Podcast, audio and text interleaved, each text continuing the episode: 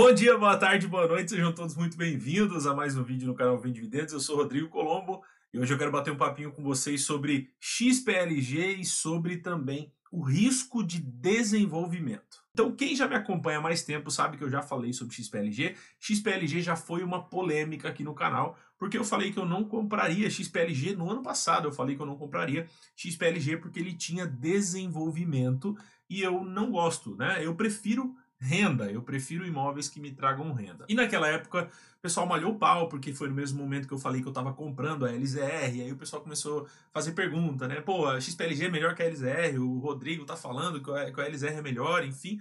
Fiz vídeo aqui, né? E a gente entrou nessa treta aí, comecei a tirar sarro da galera, né? O ALZR mandou um, um informe lá dizendo que os aluguéis estavam pagos, eu postei no meu Instagram, já para pegar no pé mesmo, e aí hoje eu quis voltar e falar sobre o XPLG. Primeiro ponto, não acho o XPLG ruim, ok? Acho que a XP tem tudo para ser a melhor gestora do país, tá? Então já queria deixar esse ponto. Ela tem uma força muito grande de diversificação, uma força de crescimento muito grande. Porém, nesse vídeo hoje eu quero bater um papo e comentar com vocês dos últimos acontecimentos para trazer à tona os ativos em desenvolvimento, o risco do desenvolvimento. O que é o risco de desenvolvimento? Desenvolvimento é quando um fundo desenvolve o imóvel, ele constrói o imóvel para depois locar esse imóvel, né?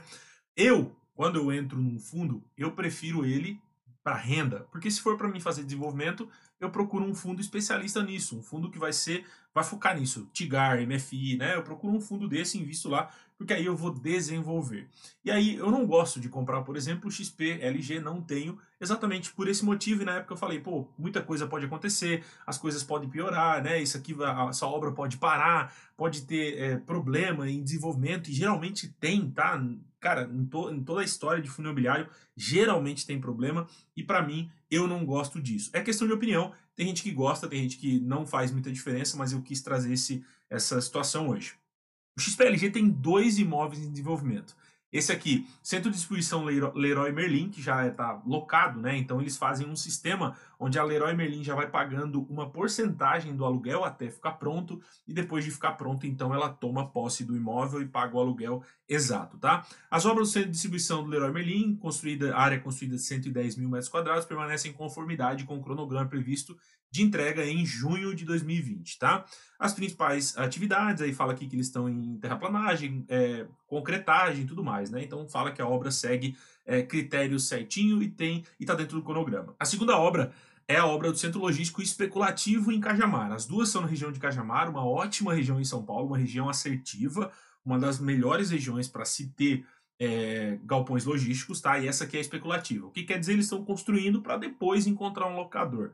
Então essa é a ideia dessa aqui. Não tem nenhum locador, tá? E aí fala aqui que tem 125 mil metros quadrados, é maior que o do Leroy, permanece em conformidade com o cronograma previsto de entrega, ou seja, primeiro trimestre de 2021.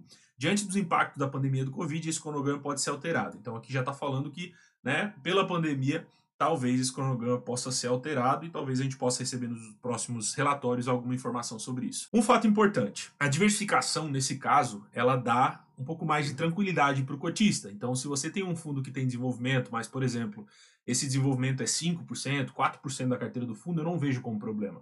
O maior problema para mim do XPLG Tá? Isso é para mim, gente. Tudo que eu tô falando aqui é opinião, talvez para você pensar. Não estou dizendo que o fundo é ruim. Eu tô apenas comentando para você sobre esse caso, tá? Então, Olha só, os locatários em porcentagem da receita do XPLG. O Leroy, tá?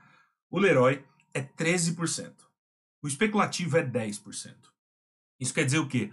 Que a porcentagem do fundo, né, 25% praticamente, 23%, está em imóveis em desenvolvimento. Então, se esse imóvel der problema, basicamente 23% do fundo vai ter problema, tá? Rodrigo, mas não vai dar problema. Beleza.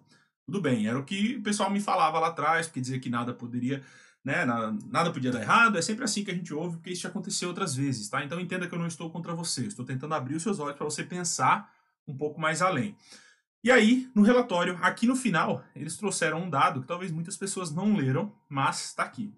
O fundo segue com suas obras, Leroy Especulativo Cajamar, sem qualquer alteração na execução. Isso eles falaram lá em cima. O caixa captado em ofertas passadas e já alocado nos projetos, é suficiente para avançar nas obras até meados de 2020, esse ano. Não colocaram um mês, pode ser daqui um mês ou daqui seis meses. Dessa forma, o fundo poderá, em momento mais oportuno, realizar nova oferta de cotas ou até mesmo securitizar contratos de locação atípico para obtenção dos recursos suficientes para finalização e pagamento, pagamento dos preços, ainda que esta última opção seja menos desejada pela gestora. Então, enfim, se tudo continuar como está, muito provavelmente o XPLG não vai ter dinheiro para pagar os, os, os imóveis em desenvolvimento. Porque ele se alavancou. Além de estar tá desenvolvendo, ele se alavancou. O que é se alavancar?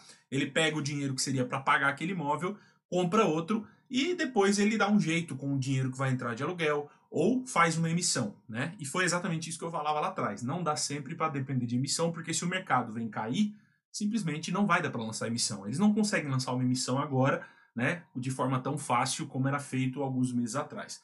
Então é aí que tá, é isso que você tem que pensar. Quando você vai entrar no imóvel que faz desenvolvimento, você tem que racionalizar isso, ganhar um pouco mais, porque é diferente de um imóvel para renda, né? Um imóvel, por exemplo, HGLG ou aí HSML, HGBS, imóveis que não fazem desenvolvimento ou que não fazem alavancagem, né? Esses fundos eles são muito mais tranquilos, porque se passar por uma crise, todos eles vão sofrer, todos eles vão ter problemas, mas depois é só relocar. Um fundo com desenvolvimento, ele no meio da crise, ele vai ter que encontrar uma saída. Né? Então, não é pegação de pé com PLG, é tentando abrir eh, os seus olhos, mostrar para você o que pode e o que não pode acontecer.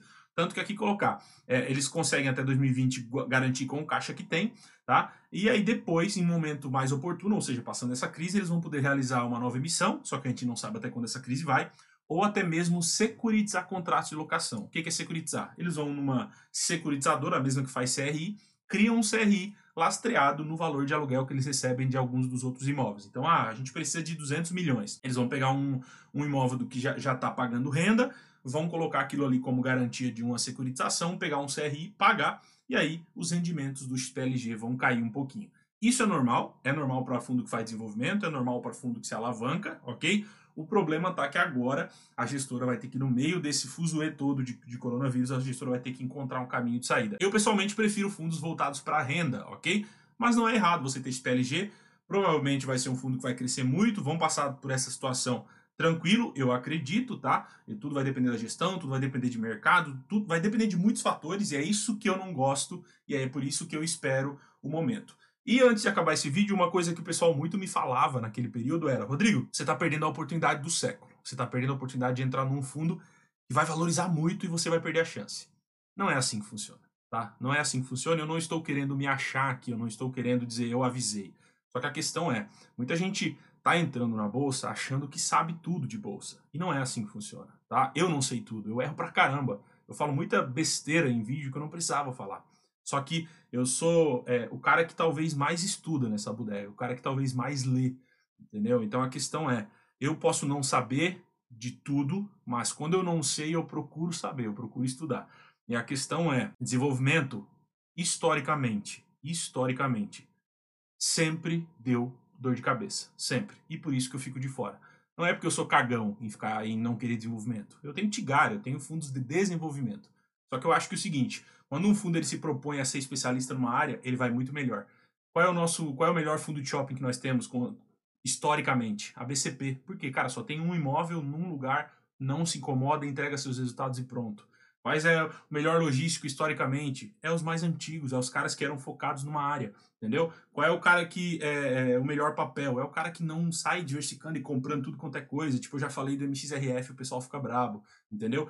Para para pensar um pouquinho nisso. Tudo que é especialista vai ser melhor. O cara que é especialista naquele negócio vai ser melhor naquilo. XPLG optou em fazer desenvolvimento. Que bom, porque se der certo, é muito bom para o cotista. Né? O cotista é, usou uma parte do dinheiro para comprar um imóvel que é muito mais caro, usou o dinheiro para comprar outro. Só que se tudo der errado, como está acontecendo agora, pode ter problema. O cotista vai ter que abrir mão de rentabilidade, né? o cotista vai ter que abrir mão de rendimento, de recebimento. Agora imagina você se você tem 10 milhões de patrimônio e 4 milhões está no PLG. E você recebia 50 mil reais, vai ter que receber 30. E você precisava daquele dinheiro. Entendeu? Essa é a questão que você tem que pensar. A questão é, se o fundo imobiliário é baseado em renda, que para mim é, hoje eu, eu posso viver com essa renda, né? Eu me preocupo mais com isso. Eu, preciso, eu procuro ficar mais tranquilo possível, investir em fundos que vão me entregar uma renda mais estável do que pegar fundos que talvez vão é, me, me, me, dar um pouco mais de risco, entendeu? Então não é questão de gostar ou não dos PLG, dizer que, que é ruim, que você não deve ter. Cara, tem o que você quiser. assuma as responsabilidades. O que eu estou fazendo aqui é tentando mostrar para você que imprevistos podem acontecer, situações adversas vão acontecer e a gente não sabe quando elas vão vir, beleza? A gente se vê no próximo vídeo. Um abração e até mais.